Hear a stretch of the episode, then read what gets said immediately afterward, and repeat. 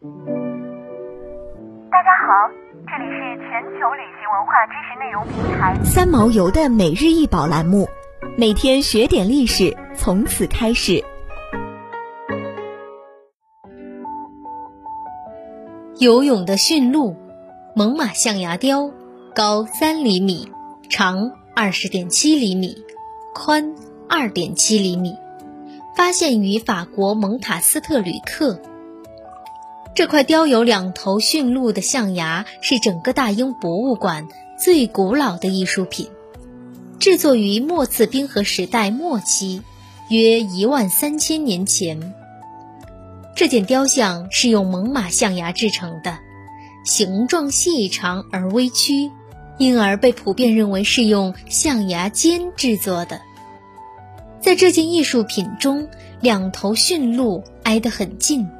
正在一前一后的游泳，雕刻家灵巧地利用了猛犸象牙逐渐变细的形状。体型较小的雌鹿在前，象牙尖正好是它的鼻尖，而它身后较粗的部分则是体型较大的雄鹿。由于象牙的弧度，两头鹿都抬着下巴，鹿角朝后。正好是它们游泳时的姿态，下方的鹿腿完全伸展呈流线型，令人赞叹。它是冰河时代的艺术杰作，也是人脑运作方式发生巨大改变的证据。这件物品是细致观察下的产物，只有花了大量时间观察驯鹿游泳过河的人，才能创作出。这样的艺术品，因此它的发现地位于法国蒙塔斯特吕克河岸边的银屋，绝非偶然。这件艺术品用写实的手法表现了驯鹿。一万三千年前，成群的驯鹿正在欧洲大陆上游荡。当时的欧洲大陆远比现在寒冷，大部分地区开阔平坦。没有任何树木，类似今天的西伯利亚。生活在这样条件恶劣的地区，对依靠捕猎和采集为生的人类来说，驯鹿是他们能够生存下去的重要保障。他们的肉、骨、皮、角，不仅足够保障人类衣食，还是制作工具与武器的原材料。只要能猎获驯鹿，人们就能活下去，还能活得很舒服。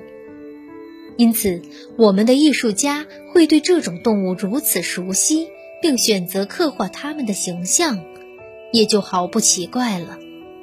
这两头游泳驯鹿的雕像图具形体而无实际功能，它是否完全为了美感而被创作，还是另有目的？不论绘画还是雕刻，都像是一种神奇的力量，给了你所表现的物体生命。也许冰河时代末期的这些雕像，真的具有某种宗教含义。尽管如今我们只能想象它们的仪式用途，但这种艺术，表现了一种至今仍很兴盛的传统。一种塑造了人类社会并还在不断演化的宗教意识，类似这件驯鹿雕像的物品，让我们了解了我们相似但时空远隔的人类的思维与想象，进入了一个看不见却能立刻了解的世界。想要鉴赏国宝高清大图，欢迎下载三毛游 App，更多宝贝等着您。